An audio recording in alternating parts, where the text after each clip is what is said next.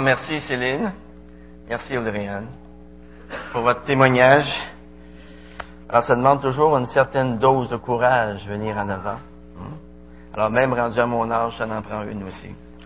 Alors, vous savez, lorsque je les entendais tantôt, toutes les deux, euh, c'était comme si ces deux personnes-là avaient pris un nouvel envol. Alors, depuis qu'elles ont rencontré le Seigneur Jésus-Christ dans leur vie, eh bien, elles ne voient plus la vie de la même façon. Elles voient les choses de façon différente. Et ça, ça m'a fait penser à un film saisissant que j'avais regardé avec euh, mon épouse il y a une dizaine d'années sur les oiseaux migrateurs.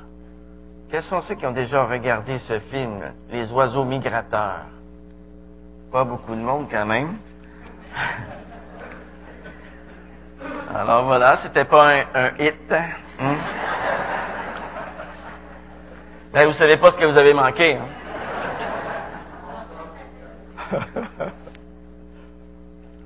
Il y avait beaucoup d'images saisissantes dans ce film et beaucoup de leçons que la nature pouvait nous apporter. Par contre, il y avait très très peu de paroles. Quelques paroles au début du film et quelques paroles à la fin du film. C'était comme si l'auteur du film avait voulu s'éclipser afin de nous faire vivre ce que vivent les oiseaux. Et tout au long du film, eh bien, l'auteur nous a amenés à leur niveau. C'était comme si on avait volé avec ces oiseaux migrateurs tout au long de leur voyage. On voyait la terre avec un œil tout à fait nouveau, sous un angle nouveau, du haut des airs. On entendait très bien le bruit de leurs ailes, leurs chants caractéristiques. Merci mon frère. Alors, on vivait avec eux leur lutte pour la survie. Et le film commençait avec la promesse d'un retour et il se terminait avec l'accomplissement de cette promesse. C'était un film extraordinaire. Et en me souvenant de ce film, eh bien, ça m'a fait penser à une autre promesse de retour. Et dites-vous bien une chose, l'accomplissement de son retour sera beaucoup plus spectaculaire, beaucoup plus glorieux que celui des oiseaux migrateurs. C'est la promesse du retour de Jésus-Christ. On voit ça dans Acte 1, versets 9 à 11. Acte 1, verset 9.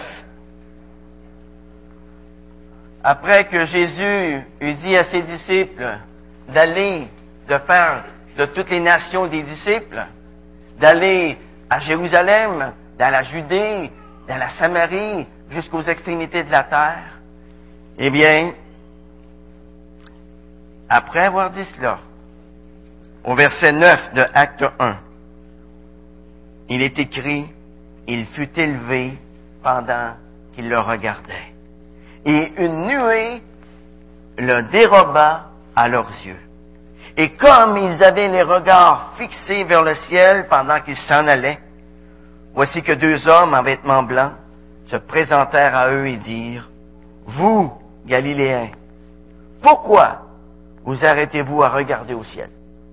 Ce Jésus qui a été enlevé au ciel du milieu de vous reviendra de la même manière dont vous l'avez vu aller au ciel. Quelle promesse, les amis. Hein? Dans Apocalypse chapitre 1, verset 7, la parole de Dieu ajoute au sujet de ce retour, Voici qu'il vient avec les nuées.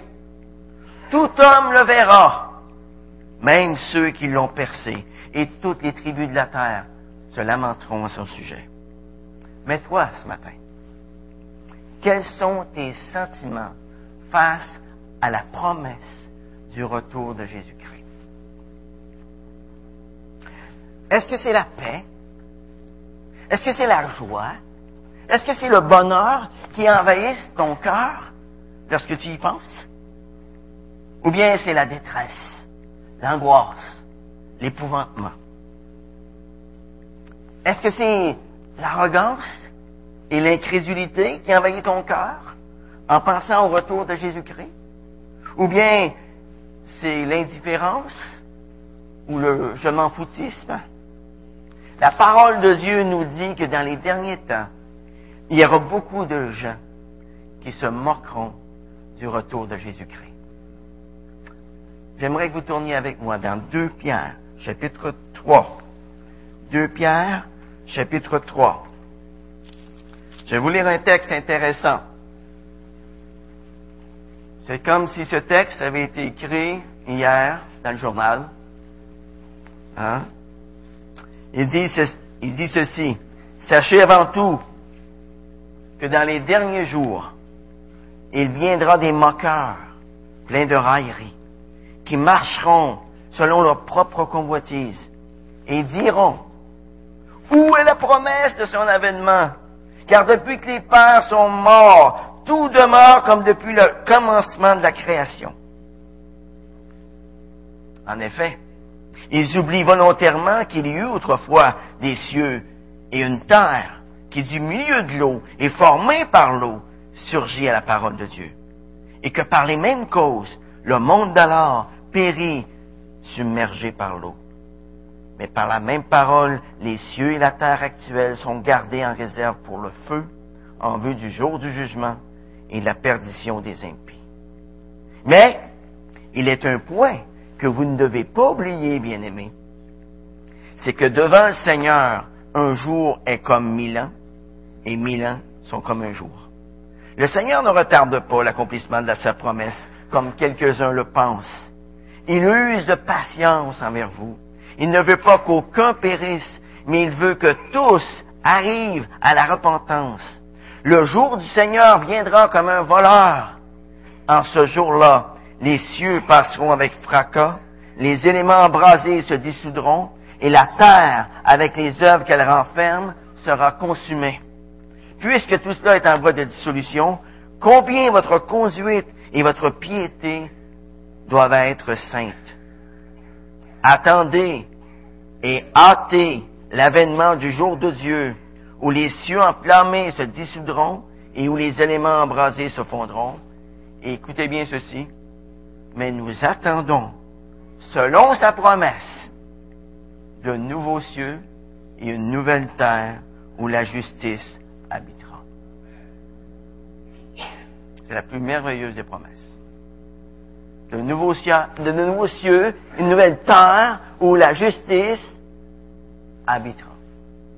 Ce que j'ai constaté à travers mes discussions avec beaucoup de gens, c'est que la majorité d'entre eux n'aiment pas du tout entendre parler du retour du Seigneur Jésus. Pour certains, c'est un sujet qui leur fait peur car ils ne se sentent pas prêts à y faire face. Et ça, c'était mon cas pendant une quinzaine d'années de ma vie. Pour d'autres, le sujet du retour du Seigneur, eh bien, c'est un sujet qu'ils ridiculisent, qu'ils rejettent du revers de la main. Il ressemble à ces moqueurs dont deux pierres nous viennent de, de nous parler. Et enfin, pour plusieurs, eh bien, c'est un sujet qui les irrite au plus haut point. C'est comme si on leur plantait une aiguille dans le pied. Mais pourquoi, pourquoi toutes ces réactions négatives face au retour du Seigneur Jésus-Christ? Est-ce que vous êtes déjà posé cette question-là? Pourquoi? Eh bien, dans Ecclésiaste 3, verset 11, la parole de Dieu nous dit que Dieu a mis dans le cœur de l'homme la pensée de l'éternité. Alors qu'il le veuille ou pas, l'homme sait dans son fort intérieur qu'il y aura une éternité.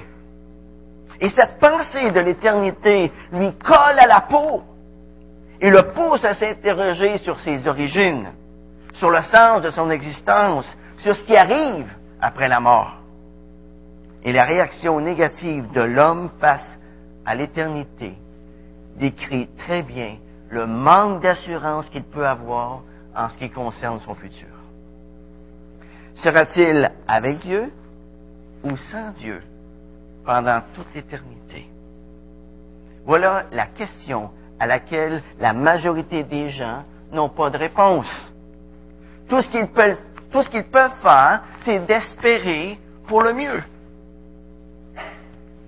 Tout ce qu'ils peuvent faire, c'est de croire que les bonnes œuvres vont équilibrer les mauvaises. Ils vont l'emporter finalement sur les mauvaises. Ils mettent ça sur une balance. Alors je fais une bonne action, ça va contrebalancer pour les mauvaises actions que j'ai pu faire dans le passé. Malheureusement, ça ne marche pas comme ça. Mais pour nous ce matin, qui connaissons le Seigneur Jésus-Christ d'une façon intime, son retour, les amis, eh bien, c'est le sujet le plus exaltant, le plus merveilleux qui soit. C'est l'assurance que nous vivrons dans un endroit où il n'y aura plus ni deuil, ni cri, ni douleur, car les premières choses auront disparu. Vous savez, parce qu'il voit dans les Écritures, et aussi parce qu'il voit autour de lui, eh bien, le chrétien est en mesure de discerner que plus que jamais, le retour du Seigneur est proche. Est proche. Nous vivons présentement à une époque sans précédent dans toute l'histoire de l'humanité. En une centaine d'années, nous avons assisté à une véritable explosion technologique, à une véritable explosion démographique. Vous savez, il y a eu plus d'inventions depuis une centaine d'années qu'il n'y en a jamais eu depuis Adam et Ève. C'est incroyable.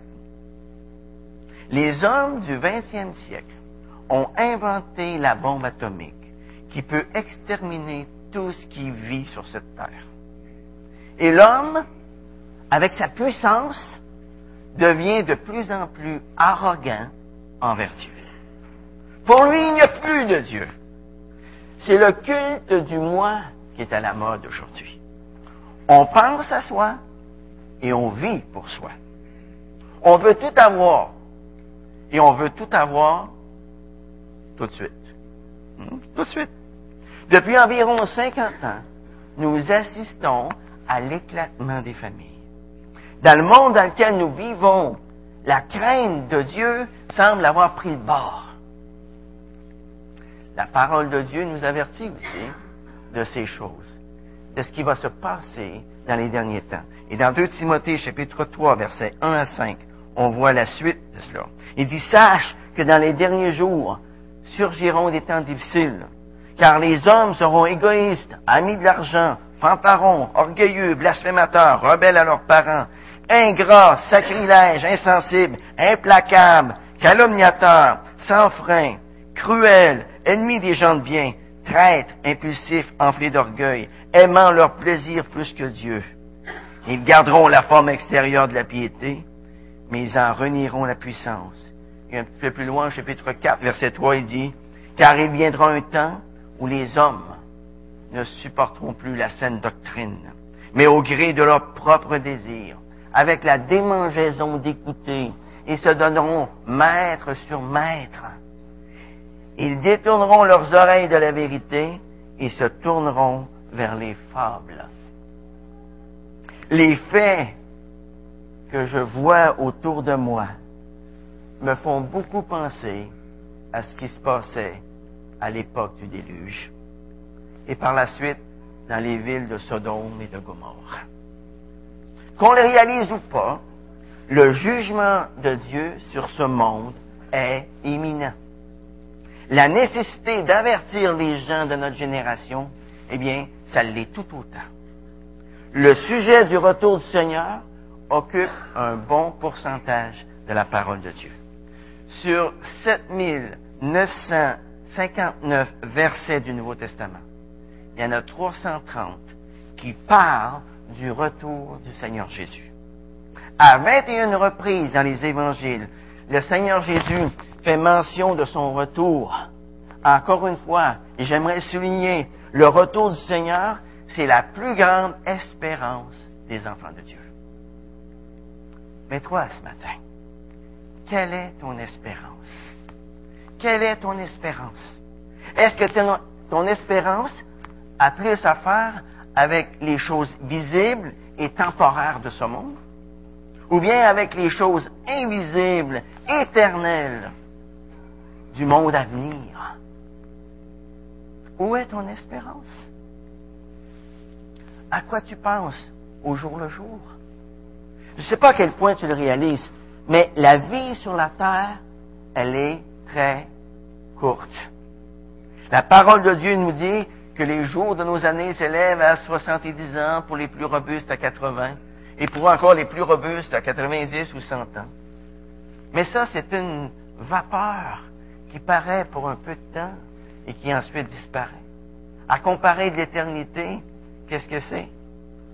C'est même pas un claquement de doigts. Hein? C'est quoi 70, 80, 100 ans en comparaison d'éternité? Une goutte d'eau dans l'océan. C'est pareil comme si vous ajoutiez une goutte d'eau dans l'océan. Est-ce que ça va la faire monter? Pense pas, non. non. Si nous mettons en contraste la vie présente et l'éternité, combien il est insensé d'être trop préoccupé de ce qui ne durera que pour cette vie, de négliger ce qui concerne l'éternité. À plus de cinq reprises dans la parole de Dieu, Jésus nous exhorte à veiller. Il nous exhorte à nous tenir prêts, à nous préparer à sa rencontre. Le but de Jésus, lorsqu'il nous donne des informations au sujet de son retour, c'est afin qu'on s'y prépare. C'est afin que nous le, disions à d'autres, afin que eux aussi se préparent et qu'ils soient prêts lors de son retour. Vous savez, tantôt, nous avons entendu le témoignage de deux personnes qui ont pris au sérieux le retour du Seigneur Jésus-Christ.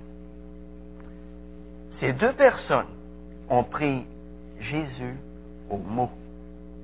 Elles ont décidé de croire ce qu'il a dit. Elles ont décidé de mettre leur pleine et entière confiance en lui pour leur salut. Vous savez, aujourd'hui, beaucoup de gens fabriquent leur propre vérité. Ou bien ils écoutent n'importe quel hurlu-berlu de ce monde, sans se soucier de ce que Dieu dit dans sa parole. Dans l'esprit de beaucoup de gens aujourd'hui, il n'y a pas de vérité absolue. Nous sommes rendus à une époque où tout est devenu relatif, où chacun bricole sa propre vision de l'au-delà. Mais lorsque les gens rejettent la parole de Dieu, ou bien l'interprètent à leur façon, quelle vérité leur reste-t-il? La réponse est aucune. Aucune. Quel Dieu adorent-ils? Ce n'est plus le Dieu de la Bible qu'ils adorent, mais c'est un Dieu qui se sont eux-mêmes fabriqués et par conséquent, c'est un Dieu qui ne peut pas les sauver. C'est un Dieu aussi qui ne peut pas rassasier leur faim et leur soif de justice. C'est un Dieu qui, en quelque sorte, ne peut rien faire pour eux. Mais lorsque nous entrons par la foi dans une relation vivante avec Dieu, nous découvrons à ce moment-là des choses que l'œil n'a point vues. Des choses que l'oreille n'a point entendu. En fait, comme je le disais au début, nous ne voyons plus la vie de la même manière. Nous ne voyons plus le monde qui nous entoure de la même manière. Nous ne voyons plus l'univers de la même manière. Nous ne voyons plus le Dieu de l'univers de la même manière non plus. Nous vivons à un autre niveau à ce moment-là. Nous sommes un peu comme ces oiseaux migrateurs dont je vous parlais nous voyons tout ce qui nous environne sous un angle tout à fait nouveau. La foi nous élève jusqu'à Dieu. La foi nous fait découvrir Dieu. Peut-être que certaines personnes se posent présentement cette question. comment avoir cette foi qui nous élève jusqu'à Dieu? La Bible nous dit que ce genre de foi vient de ce qu'on entend. On n'arrive pas à la foi qui nous élève jusqu'à Dieu en écoutant n'importe qui ou en écoutant n'importe quoi ou en lisant n'importe quoi, n'importe quand, n'importe comment. Pour que la foi qui nous élève jusqu'à Dieu naisse en nous, nous devons d'abord ouvrir nos oreilles au message de l'Évangile. Et ça, ça permet au Saint-Esprit de nous ouvrir une autre sorte d'oreille, les oreilles de notre entendement, afin que nous puissions comprendre le message de l'Évangile. Et ensuite, la foi produit son effet. Le premier effet du message de l'Évangile dans le cœur de celui qui le reçoit, c'est un changement de direction à 180 degrés. Un changement complet. Comme je le disais tantôt, il ne voit plus du tout la vie de la même manière. Jésus-Christ devient à ce moment-là la personne la plus importante de sa vie. Pour la première fois, il perçoit enfin le sens de la croix sur laquelle Jésus-Christ est mort. Ce supplice de la croix lui apparaît comme l'exécution d'une sentence qui aurait dû l'atteindre lui, et non pas Jésus. Lorsque le Saint-Esprit saisit le cœur d'une personne, eh bien, à ce moment-là, elle, réalise que ce sont pour ses péchés à elle pour lesquels Jésus-Christ a souffert sur la croix. C'est pour mes péchés à moi que Jésus-Christ a souffert sur la croix. C'est pour tes péchés à toi que Jésus-Christ a souffert sur la croix. Jésus-Christ est la solution, les amis à notre mal de vivre. Il nous dit, venez à moi, vous tous qui êtes fatigués et chargés, je vous donnerai du repos. Il nous dit, je suis le chemin, la vérité la vie. Nul ne vient au Père que par moi. Il y a près de 2000 ans, Jésus a pu dire à Nicodème, ce grand docteur de la loi, il te faut naître de nouveau, Nicodème. Il te faut naître de nouveau.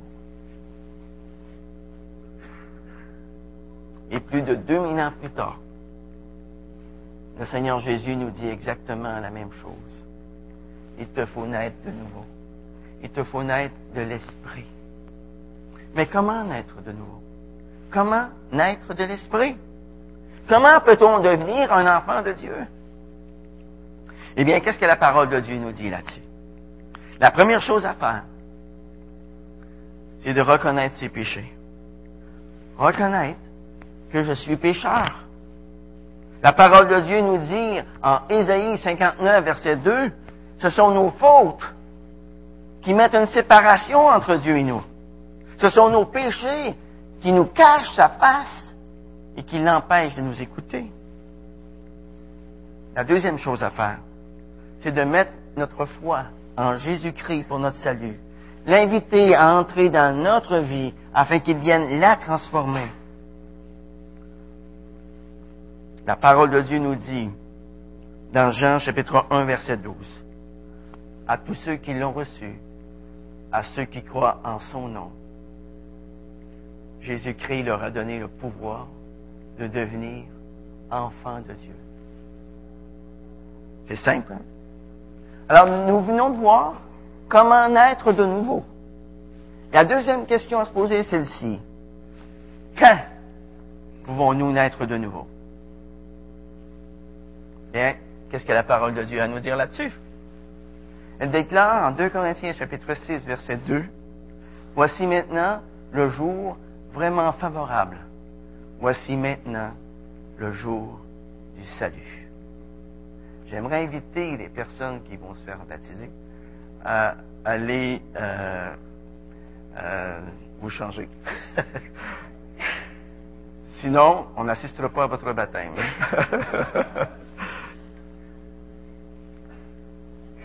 Alors quand, quand?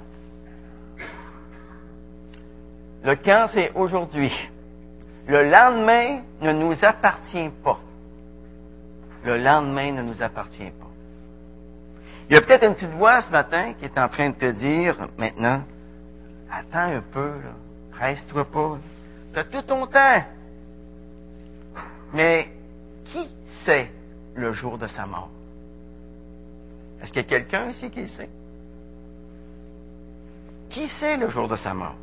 Le simple bon sens te dit de ne pas jouer à la roulette russe avec ton éternité. Le fait de remettre au lendemain n'a jamais amené une seule âme au ciel, mais en a voué un grand nombre en enfer. La question que nous avons tous à nous poser ce matin est celle-ci. Suis-je prêt à passer dans l'éternité? Est-ce que je suis prêt? Si je devais mourir ce soir et que Dieu me demande, Gilles, pour quelle raison je devrais descendre au ciel? Qu'est-ce que je lui répondrais? Oh, tu sais, Seigneur, j'ai fait des bonnes œuvres dans ma vie, moi. J'ai fait beaucoup. En fin de compte, j'ai tout le temps cru en toi. Est-ce que ce serait la bonne réponse? Non. La seule réponse serait, Seigneur, j'ai mis ma confiance totale et entière en toi seul pour mon salut. Et le sang qui a coulé à la croix, il a coulé pour mes péchés, afin que je puisse en être délivré, afin que je puisse en être lavé. Si je peux me présenter devant toi ce matin ou ce soir, Seigneur, ce n'est pas en vertu de ce que j'ai fait, mais en vertu de ce que toi, tu as fait pour moi. Est-ce que vous êtes capable de répondre à cette question-là comme ça?